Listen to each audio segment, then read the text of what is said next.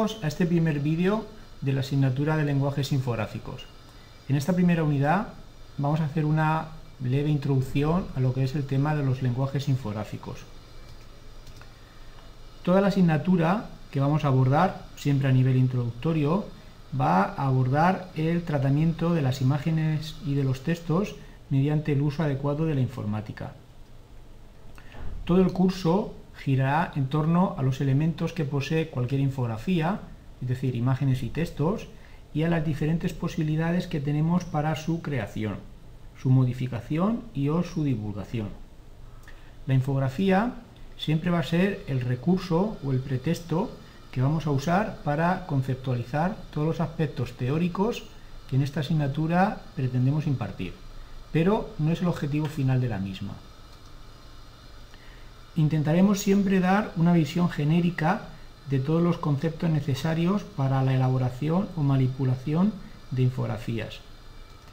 Vamos a utilizar eh, diferente hardware, como por ejemplo puede ser un escáner, y también software específico, como por ejemplo puede ser Inkscape, Photoshop, Illustrator, GIMP, etcétera, etcétera, para tales propósitos. Decir desde el principio que no es el objetivo de esta asignatura el aprender el uso específico de estos programas, sino aportar al alumno los conocimientos suficientes para que él por sí solo pueda utilizar cualquier hardware o cualquier software que necesite en cualquier momento. Bien, empezamos eh, haciéndonos la siguiente pregunta. ¿Qué es una infografía? En términos muy genéricos, una infografía podemos definirla como una composición visual que muestra algún tipo de información. Sí que es verdad que en el campo de la comunicación cada vez es más necesario usar diferentes métodos para transmitir la máxima cantidad de información al máximo número de receptores en el más corto espacio de tiempo posible. Pero sí también es verdad que eh, no se consigue utilizando únicamente el lenguaje verbal o escrito, sino que también debemos hacer uso tanto de imágenes como colores mediante los cuales vamos a crear una composición que podemos denominar adecuada, agradable, interesante, atrayente. Si hacemos un poquito de historia, podemos darnos cuenta que el hombre desde sus comienzos, la verdad es que siempre ha tenido en mente el decir o el exponer qué estaba haciendo en cada, en cada momento. Las primeras infografías que conocemos podrían ser, por ejemplo, las pinturas rupestres de las cuevas de Altamira. Aquí podemos ver en este enlace cómo se, se ve o se aprecia, o los diferentes historiadores han podido ver, cómo la, como la persona que pintó estas, estas pinturas realmente querían transmitir algún tipo de información. No sabemos si pueden ser rituales o bien modos de caza, tanto a compañeros como él mismo para recordarlo, siempre utilizando un soporte visual, explicativo de lo que el individuo quería describir y utilizando las herramientas que en ese momento tenía a su disposición. También podríamos llamar infografía muchísimos de los trabajos que realizaba Leonardo da Vinci para documentar el conocimiento de su época y también los múltiples inventos que aportó a la humanidad. Aquí podemos ver un enlace a una infografía de Leonardo da Vinci en la cual se muestra pues con bastante, con bastante lujo de detalle lo que sería el, eh, el secreto de la vida. ¿De acuerdo? Como veis, en ello se describe mediante dibujos y texto aquello que se quiere documentar, ¿vale? Bien para sus contemporáneos o para cualquiera que ahora mismo pues, tuviera acceso a, a, estas, a estas infografías. En definitiva, las ilustraciones y el texto se complementan y van ocupando los lugares adecuados con el tamaño preciso, para mejorar la comprensión del mensaje que quería transmitir Leonardo. en este caso se hace referencia a un estudio anatómico del siglo XVI sobre el embrión humano. Bien, si hacemos un poquito de reflexión acerca de lo que es el concepto de infografía, de todas las definiciones que hay en Internet, eh, nosotros nos hemos quedado con básicamente con tres de ellas, que las pasamos a exponer a continuación. La primera dice que la infografía combina las habilidades del dibujo y diseño de un artista con las habilidades periodísticas de un reportero. La eh, comentó Jeff Gerten.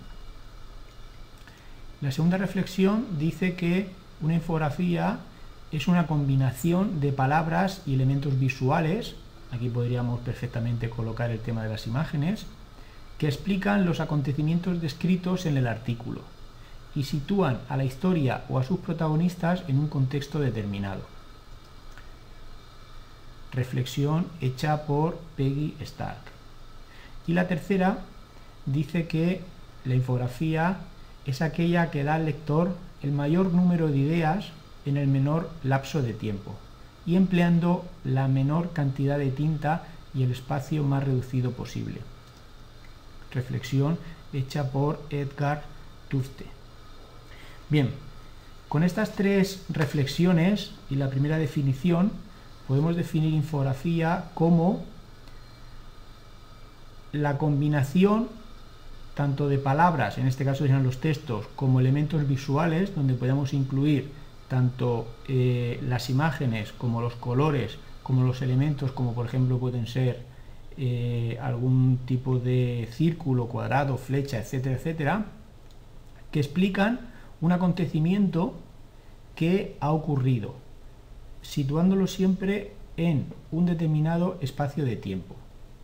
También es verdad que para hacer esa combinación y que esa transmisión de mm, información sea adecuada, hace falta combinar tanto las habilidades del dibujo y del diseño como las habilidades periodísticas de un reportero. ¿Por qué? Pues porque hace falta condensar eh, la mayor cantidad de ideas en el menor espacio de tiempo y empleando siempre, digamos, un, un espacio reducido. Yo creo que la definición de infografía correcta combinaría las definiciones o las reflexiones de, los tres, de las tres que hemos citado anteriormente. Se deja para el alumno el que cree su o el que pueda crear su definición de infografía con todo con todo lo comentado hasta ahora.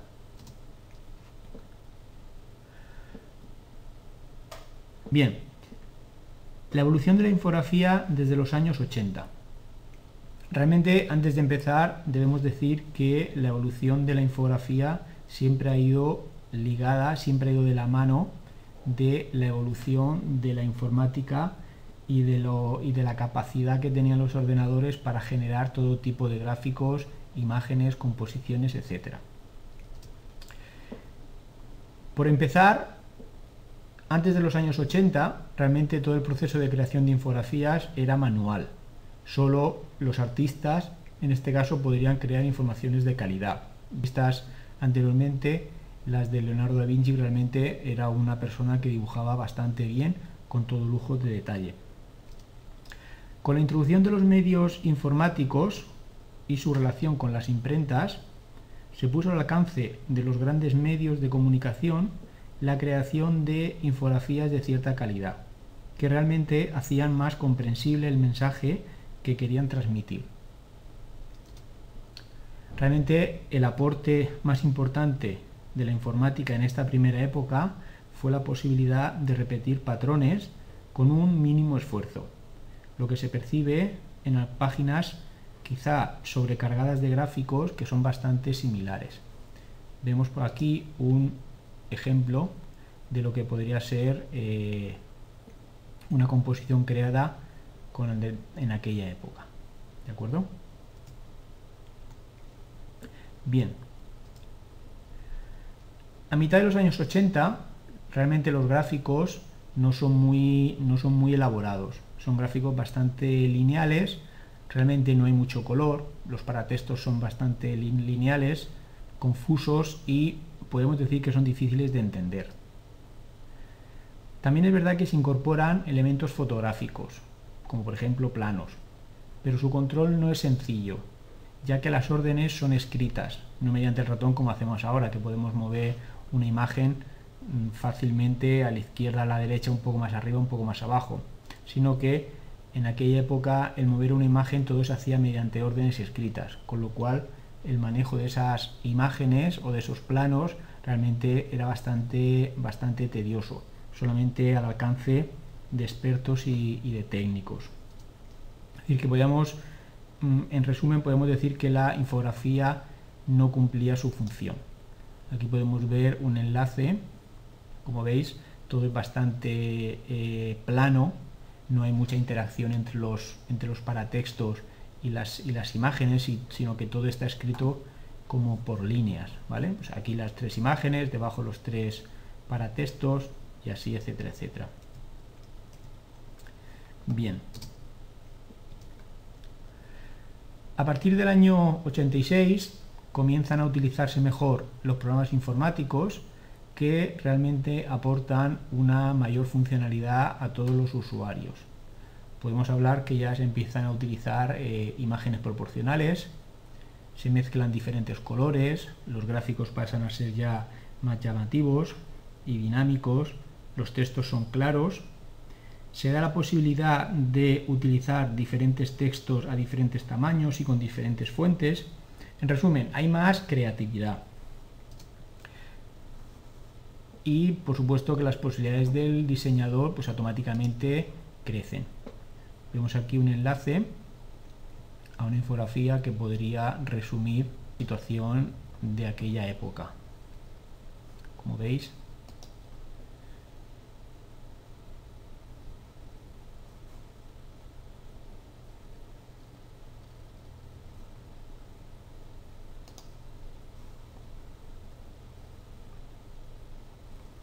como es aquí en esta infografía, hay mucho más dinamismo, hay mucho más, eh, mucho más orden, ¿veis?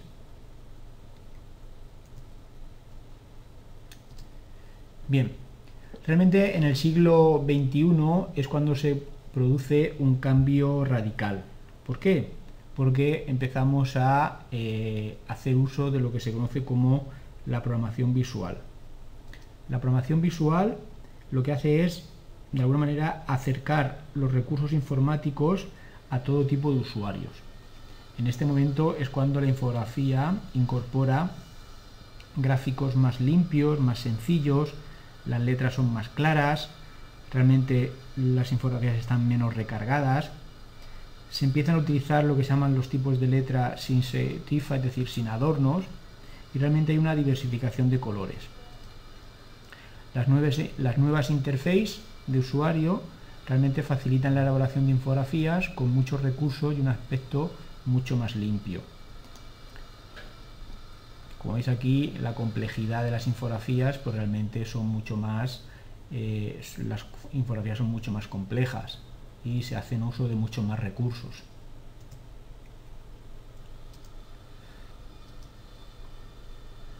A partir del año 2003 la imagen podemos decir que habla por sí sola y siempre va acompañada por ciertas frases estratégicas.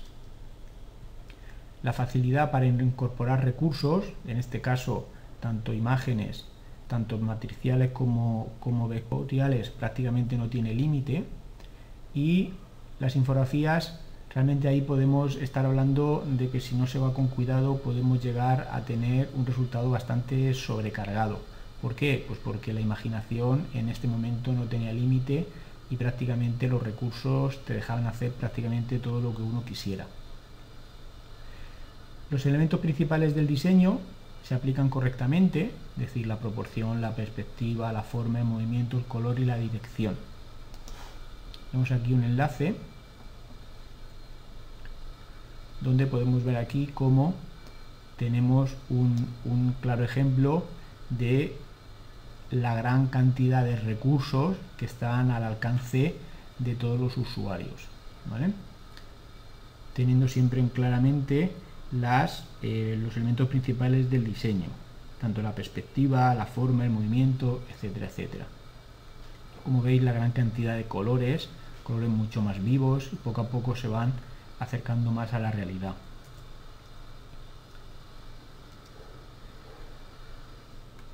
Sobre el año 2004-2005 podemos decir que predominan las imágenes sobre los textos. La infografía se hace más rápida de comprender, más entendible, más dinámica. La información se hace en jerarquías. También se incorporan los gráficos estadísticos discretos y fáciles de comprender, que realmente aportan una gran riqueza visual y documental a la infografía.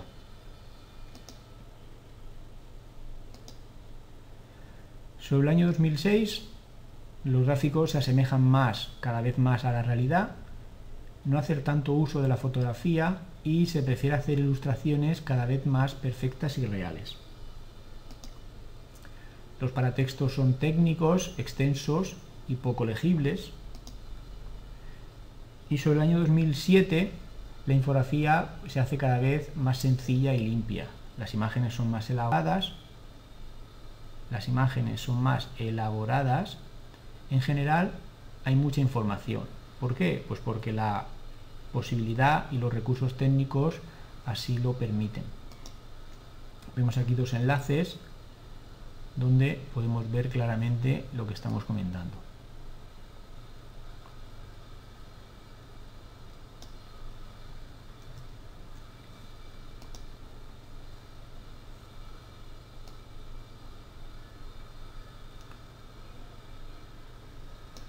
Como veis aquí, por ejemplo, en, este, en esta infografía, pues está claro que para hablar sobre todo este tipo de, de información, realmente hay muchos paratextos y los paratextos pueden llegar a ser incluso bastante técnicos. ¿Eso es bueno o es malo? Pues depende.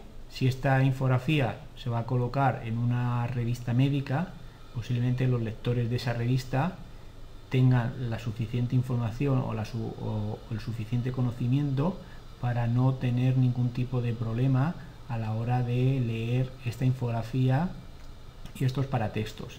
Si esta misma infografía se va a colocar en un periódico de tirada nacional, pues posiblemente no sea adecuada. Posiblemente los paratextos y la información que hay aquí no sea del todo eh, eh, entendible por el público, digamos, normal. Esta infografía se pretende colocar en la sala de espera de un hospital o de un centro médico donde el usuario es un usuario común, posiblemente no tenga mucho sentido. Es decir, que siempre tenemos que tener en mente para qué público va dirigida la infografía y adecuarla a sus necesidades y a su capacidad de comprensión. Bien, como un ejemplo de lo que la infografía puede, puede darnos, tenemos el siguiente ejemplo. Para el Mundial de Fútbol del año 2010 se creó una infografía que fue entregada durante 12 semanas. Aquí tenemos un enlace donde se puede ver perfectamente. Es una infografía extensa, muy extensa, pero realmente eh, ilustra bastante bien el ejemplo que acabamos de exponer. La infografía estaba formada por 12 láminas, donde cada lámina se fue entregando eh, una cada semana, donde cada lámina, en este caso imaginamos por ejemplo esta primera lámina, hablaba solamente sobre la evolución del fútbol, ¿de acuerdo? Pero esta lámina formaba parte de otra, es decir, esta infografía formaba parte de una infografía mucho más completa, mucho más extensa. ¿De acuerdo? Es decir, en cada infografía, por separado, tenía su razón de ser, pero cada infografía era parte de una infografía mucho más grande. ¿Entendido? Aquí, por ejemplo, veis pues, los diferentes tipos de calzado, tanto del pasado como del presente. En el año 2011 se utilizan muchísimos recursos para la, elaboración de infografías. En este enlace que os dejo aquí se explican importantes detalles sobre la infografía premiada en el año 2012 por la Sociedad Interamericana de la Prensa.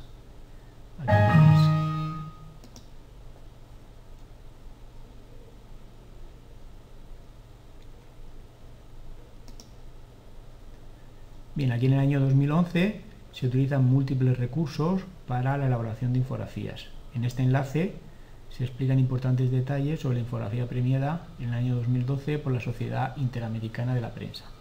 En ella se observa gran cantidad de información correctamente distribuida, que permite al lector localizar con rapidez los detalles que sean más de su interés.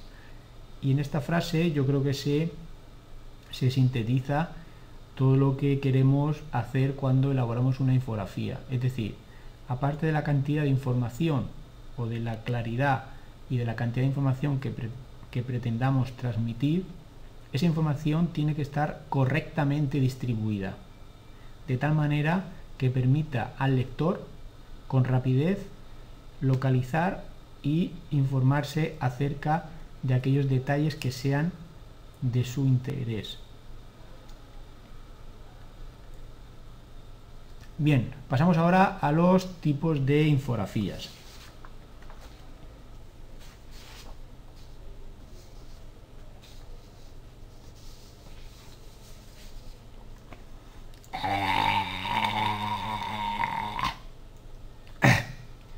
Bien, pasamos ahora a los tipos de infografías. Podemos, eh, en función de su contenido, podemos decir que existen cuatro tipos de infografía. Por una parte tenemos los gráficos estadísticos. Vamos a ver aquí un pequeño ejemplo que podría ser, por ejemplo, este gráfico. ¿Vale?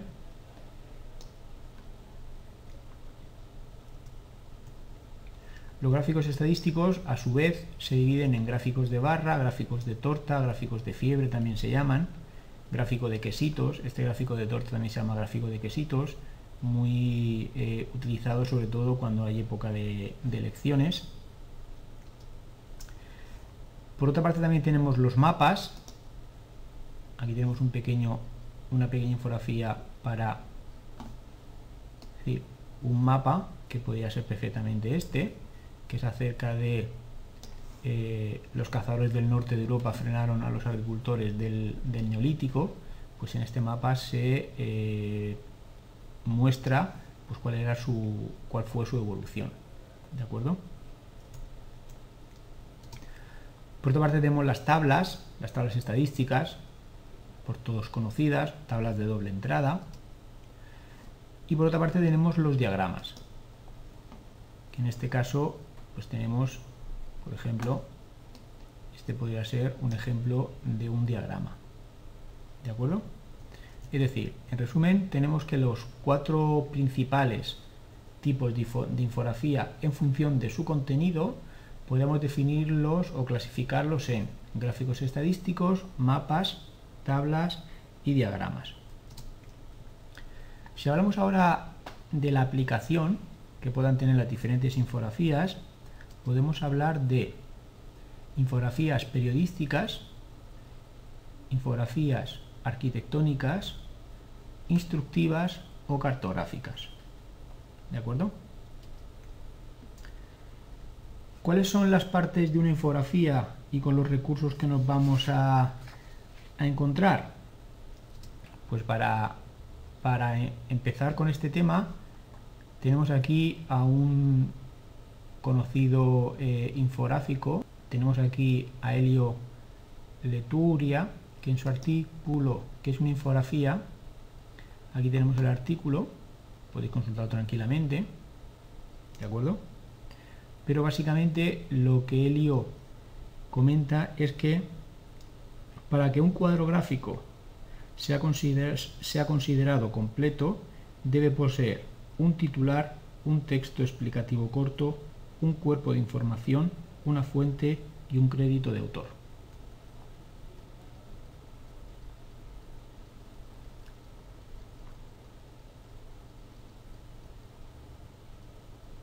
Aquí tenemos partes de un infográfico.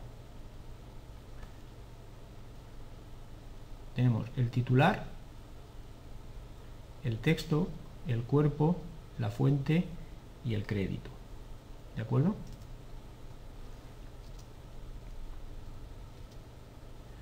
El título ha de ser directo y sintetizar la información que se pretende transmitir.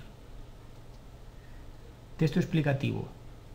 Ha de ser preferiblemente corto, una especie de introducción. El cuerpo. El cuerpo es la base de la infografía. Hace atractiva o no la información que se quiere presentar, a la vez que inteligible por el mayor número de lectores a los que va dirigida. ¿De acuerdo?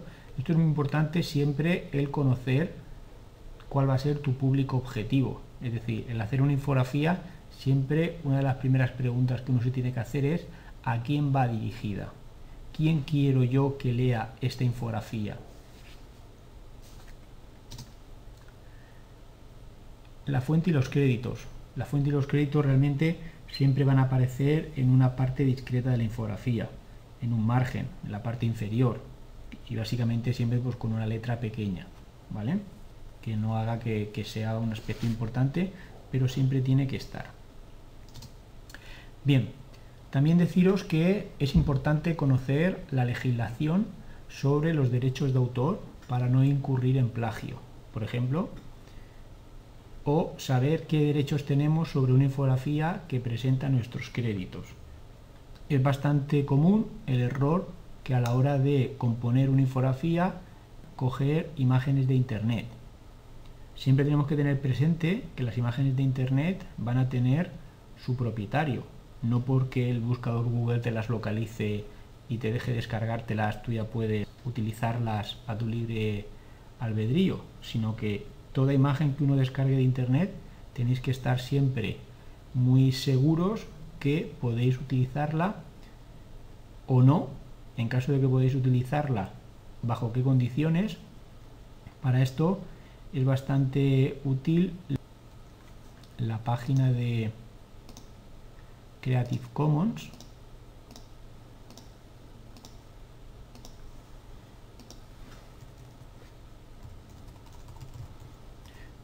lo que comentaba, no por el hecho de buscar aquí en imágenes, imaginaos que yo quiero colocar imágenes sobre, ¿qué te diría yo? Por ejemplo, sobre hacer una infografía, sobre ejemplo, por ejemplo, sobre gafas. Yo escribo aquí gafas y digo, mira, pues justamente esta imagen que es súper chula, yo voy, voy aquí, la pincho y aparte es grande y me viene de maravilla. Me la descargo y como me la he dejado descargar, pues ya lo puedo utilizar. Pues no señora, no es así. Es esta imagen pertenece, en este caso, está colocada en la página Vogue, pues esta imagen seguro que tiene sus derechos de autor. Y siempre tenéis que ver en la página donde está esa imagen qué derechos tiene esa imagen. Es decir, esa imagen lo más probable es que Vogue haya eh, eh, pagado por tener esa imagen para poder, en este caso, sacarle un provecho. Vosotros no podéis obviar ese, ese tema, ¿entendido? Lo que sí que os digo es que en la página de Creative Commons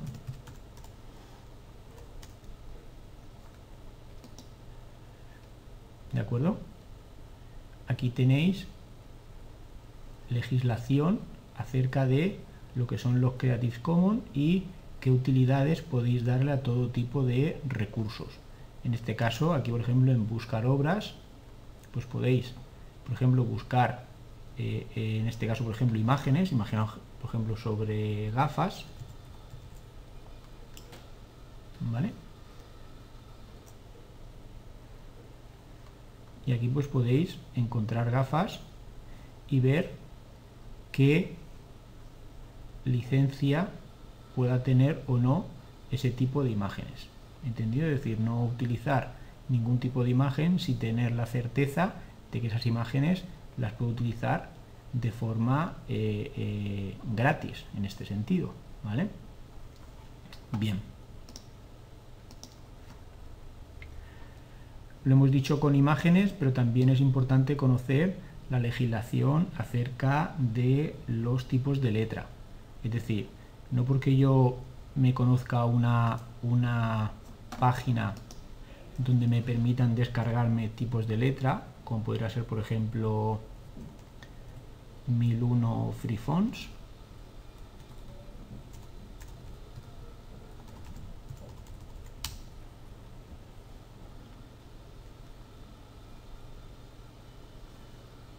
¿de acuerdo? Sino que aquí siempre decir, imaginaos que yo estoy buscando un tipo de letra y, este tipo de letra es perfecto para lo, que, para lo que yo estoy haciendo. Cuidado, aunque yo este tipo de letra me lo dejen descargármelo, antes de cualquier cosa tengo que ver si este tipo de letra tiene sus derechos de autor, si no lo tiene, bajo qué condiciones se puede utilizar, si para utilizarla tengo que mencionar al autor o no. ¿Me explico? Por ejemplo, aquí como veis, dice licencia libre para uso personal. Para uso personal. ¿Eso qué significa? Pues eso significa que este tipo de letra yo lo puedo utilizar para hacer cosas, por ejemplo, en clase, para hacer cosas en mi casa, para, entre comillas, practicar. Pero no la puedo utilizar para ni para editar folletos publicitarios, etcétera, etcétera, etcétera. Es decir, no la puedo utilizar para sacar un rendimiento económico a ese tipo de letra. ¿Es que me gusta mucho ese tipo de letra? Pues me parece muy bien, pero si quieres poder utilizar este tipo de letra en esas condiciones, pues tienes que ponerte en contacto con su creador y comprar una licencia o bien decir que por escrito te deja utilizarla bajo las fiestas condiciones. Igual te deja utilizarla en condiciones para una prensa local o para internet o para cualquier otro uso. ¿Entendido? Pero repito, no porque tú puedas descargarte un tipo de letra o una imagen o un sonido, significa que ese sonido, que esa imagen o que ese tipo de letra se puede utilizar de forma arbitraria y para cualquier tipo de trabajo. No es así. Antes de utilizar cualquier tipo de recurso, por favor, eh, estudiaros lo que serían las licencias y bajo qué eh, tipos de licencia puedo utilizar ese recurso y bajo qué tipo de licencia no puedo utilizarla. ¿De acuerdo? Y siempre tener presente que a vosotros tampoco os sentaría demasiado bien el que hicierais una fotografía un tipo de letra o grabarais una canción y de repente te encontraras que esa canción o ese tipo de letra o esa imagen se ha utilizado para hacer una campaña publicitaria, que ha reportado unos beneficios de X mientras que tú no has recibido ningún tipo de compensación. ¿Entendido? Bien. Al ser la, infografía un lenguaje visual, uno de los mejores recursos, por supuesto, es el texto. ¿De acuerdo? Y sus múltiples tipos le permiten adoptar diferentes formas. Su función es evidente. Siempre va a ser comunicar lo que se haya escrito. ¿Vale? Ya llegaremos al tema de, las tipografías, pero para adelantarnos un poquito, la infografía, aparte de lo que es el mensaje, que es la parte del mensaje tal cual, la forma en la cual está escrito ese mensaje también transmite muchas veces lo mismo o más que lo que sería el contenido. ¿De acuerdo? Bien, pero bueno, ya lo veremos cuando, cuando lleguemos a, ese apartado. Decía aquí que los recursos de la infografía se pueden clasificar bien por su forma o bien por su funcionalidad. Si los clasificamos por su forma, tenemos ahí gráficos, donde los gráficos pueden ser separados, o bien integrados, o bien radiales, o bien en serie o por último también pueden ser gráficos estadísticos. También tenemos los mapas, los iconos, lo que serían las flechas o los conectores y por último tenemos los números o los símbolos. Yo creo que más o menos están aquí todos los recursos que están clasificados por su forma. También si lo miramos a través de su funcionalidad podemos tener que los recursos pueden ser proporcionales mediante la perspectiva, por su textura, por su forma, y dentro de la forma pueden ser por un círculo, un rectángulo o un triángulo, ¿vale? Donde cada uno de ellos tiene una función eh, asociada. Por ejemplo, el círculo pues implica un movimiento, el rectángulo implica una estabilidad, mientras que el triángulo es una cosa ahí intermedia, tiene una función ahí entre movimiento y estabilidad, ¿vale? También, por otra parte, también tenemos el plano, el movimiento como tal, el color, los paratextos o las leyendas. Bien, muchos de vosotros os preguntaréis, ¿cuándo debo usar una infografía? Realmente es una pregunta bastante eh, compleja, pero bueno, vamos a intentar darle, darle respuesta. Como norma general, se usará una infografía siempre que tengamos tiempo y recursos adecuados para exponer la información que deseamos en un formato que no sea puramente verbal o escrito. Es decir, siempre tenéis que tener en cuenta que para hacer una infografía debemos tener mm, básicamente tiempo. ¿Tiempo para qué? Pues tiempo para recoger eh, la información que queremos transmitir, clasificarla, analizarla, sintetizarla y después tener los recursos adecuados para exponer esa información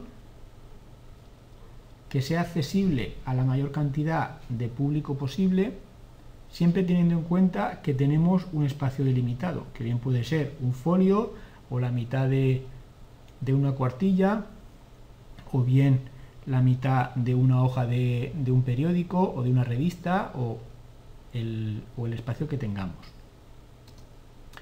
Siempre es importante, yo diría fundamental, adaptar la infografía al público al que va dirigida. No todo el mundo se siente atraído por los mismos diseños o estilos. Es decir, a no todo el mundo le gusta que en una infografía esté llena de, imágenes o de degradados o de flechas o de colores muy llamativos. ¿Me explico? En ocasiones las infografías se han de presentar en exposiciones serias, en exposiciones ordenadas, mientras que otras veces pueden ser también mm, más divertidas. Sí que es verdad que depende de la información que quieras transmitir, pues puedes hacer uso de una información o de una infografía seria o de una infografía divertida. Por ponernos un claro ejemplo, imaginaos que debemos hacer una infografía acerca de la evolución de los precios en este caso, por ejemplo, del petróleo. ¿De acuerdo? Con referencia a la evolución de los precios de la electricidad, por ejemplo. Está claro que para transmitir esa información, pues claro, el, precio del, petróleo en este caso es una cosa bastante seria. ¿Por qué? Porque influye mucho en muchos aspectos de, de la vida. Entonces, para utilizar o para intentar transmitir esa seriedad a la hora de que sea captado como una información, vamos a decir, importante, se debe utilizar pues un tipo de letra adecuado, unas imágenes adecuadas o unas ilustraciones acorde con la importancia de la información. Por otra parte, si se quisiera transmitir, por ejemplo, las diferentes eh, o el diferente recorrido que ha tenido desde hace, por ejemplo, 100 años, por ejemplo, imaginaros el mundo del circo, se debería de adaptar esa información y también tener en cuenta, por ejemplo, el tipo de letra, los dibujos que se van a utilizar, etcétera, etcétera, etcétera.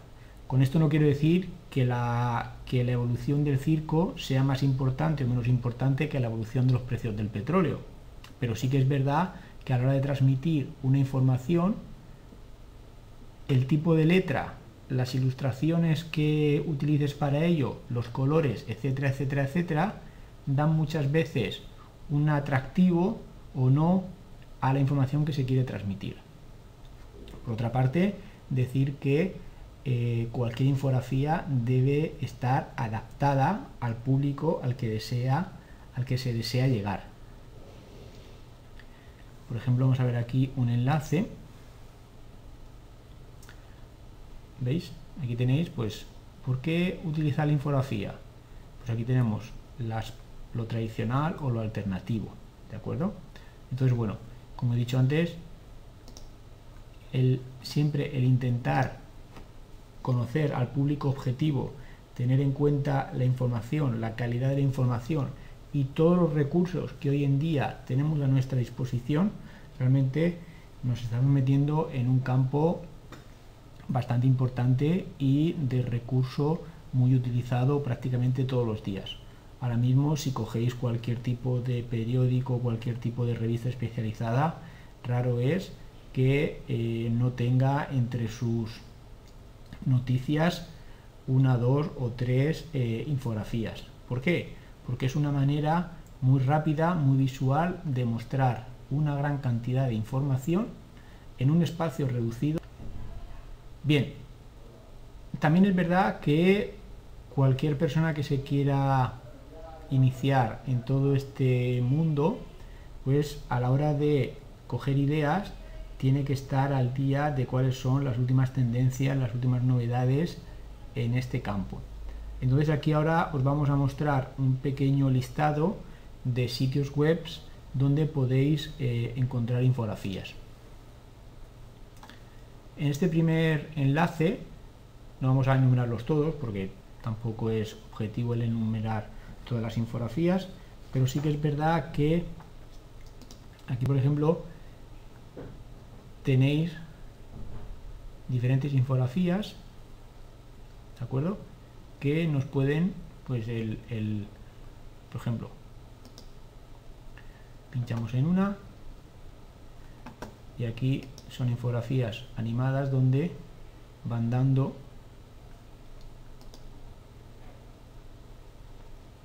diversas pautas. Aquí por ejemplo como veis también podemos descargarnos la infografía pues para poder verla eh, cuando deseemos. Importante siempre es que tengáis especial cuidado a la hora de ver cómo en este caso han combinado tanto los tipos de letra, los colores, junto con en este caso las ilustraciones. ¿Entendido?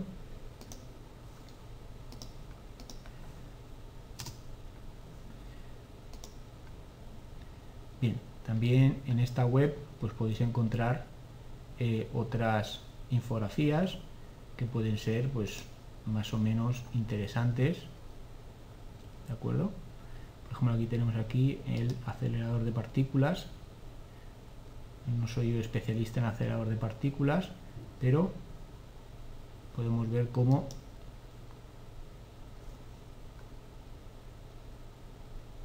Fijaros ahora la cantidad de recursos y animaciones que podéis eh, utilizar para hacer atractiva una infografía. Está claro que no es lo mismo hacer una infografía para, papel que por ejemplo para internet. La cantidad de recursos y de tiempo que se puede eh, eh, uno invertir en hacer todo este tipo de infografías. ¿De acuerdo?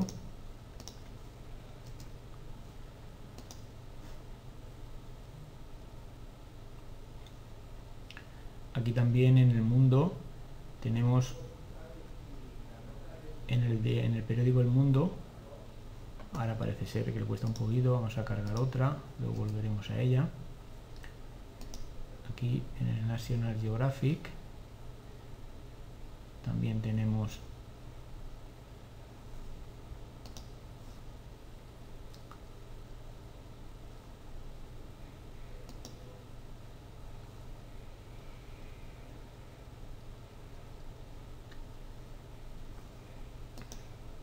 como en internet la publicidad es la que manda. Pero bueno aquí tenéis eh, eh, cómo es pues el K2 la ruta más, más dura. Dice haz clic en los iconos a lo largo de la ruta para ver las fotografías pues aquí tenemos desde de acuerdo podemos ir viendo con todo lujo de detalle las diferentes las diferentes ilustraciones que nos permite. ¿De acuerdo? Aquí los gráficos del mundo, pues aquí tenéis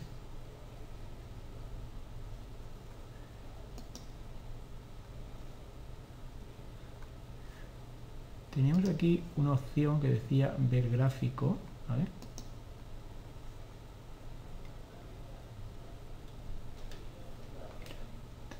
Pulsa sobre cada vector para ver las enfermedades asociadas. Aquí se está cargando, pero bueno, supongo que será una infografía interactiva donde podemos ver las diferentes opciones.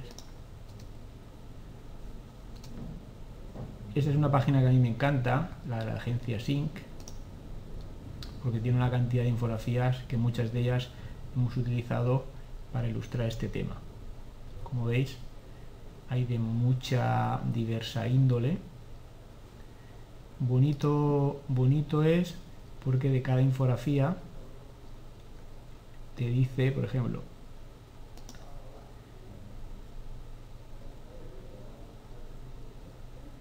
en este caso el autor y la licencia, que casi siempre va a ser Creative Commons. ¿De acuerdo? Y realmente ahora mismo tenemos, hay 187 registros donde hay eh, infografías de todo tipo para que veáis realmente las diferentes opciones y las diferentes alternativas que podemos, que podemos utilizar. Desde eh, mapas, por ejemplo, como la prevalencia de los factores de riesgo, etcétera, etcétera, etcétera. utilizando un mapa de fondo y colocándolo en diferentes zonas, como aquí la eficiencia media de los equipos de fútbol españoles entre las temporadas 94-95 y 2004-2005. Una especie de, gráfico de barra, ¿de acuerdo? Como veis,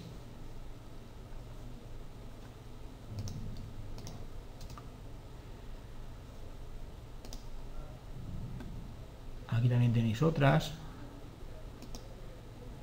sobre el tabaco.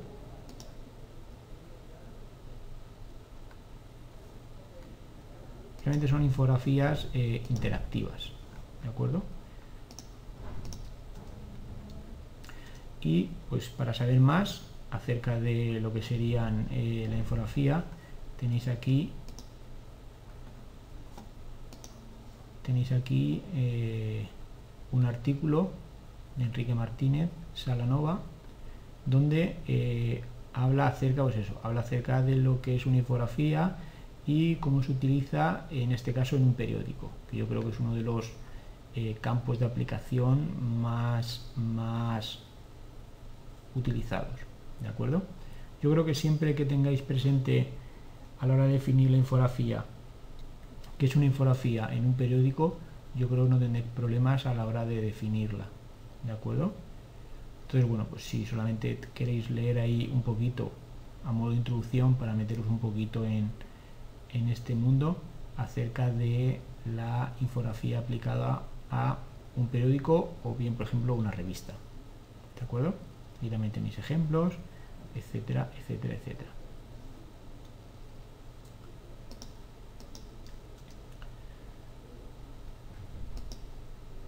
Aquí también tenéis otro ejemplo, otro artículo, donde lo podéis leer tranquilamente y donde se tratan, pues algunos temas ya se repiten, pero hay otros que depende del campo de actuación. Aquí, por ejemplo, se habla sobre la infografía en, en Internet.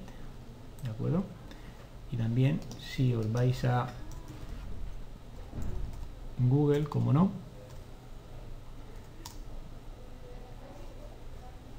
y colocáis infografías, por ejemplo, infografías, seguro que aquí en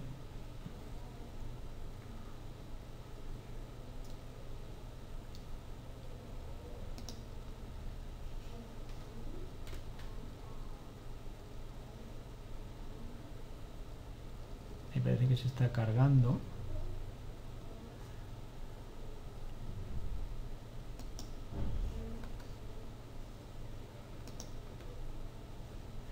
bueno, si ponéis en Google la parte de imágenes, ahí tenéis una cantidad eh, ingente de lo que serían infografías de todo tipo.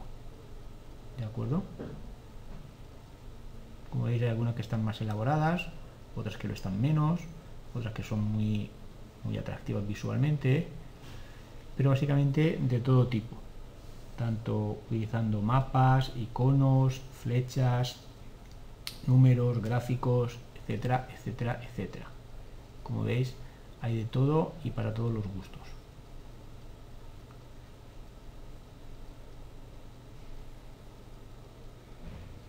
¿De acuerdo? Sí que es verdad que en cualquiera de ellas podéis hacer el ejemplo de eh, eh, verla tranquilamente, justamente está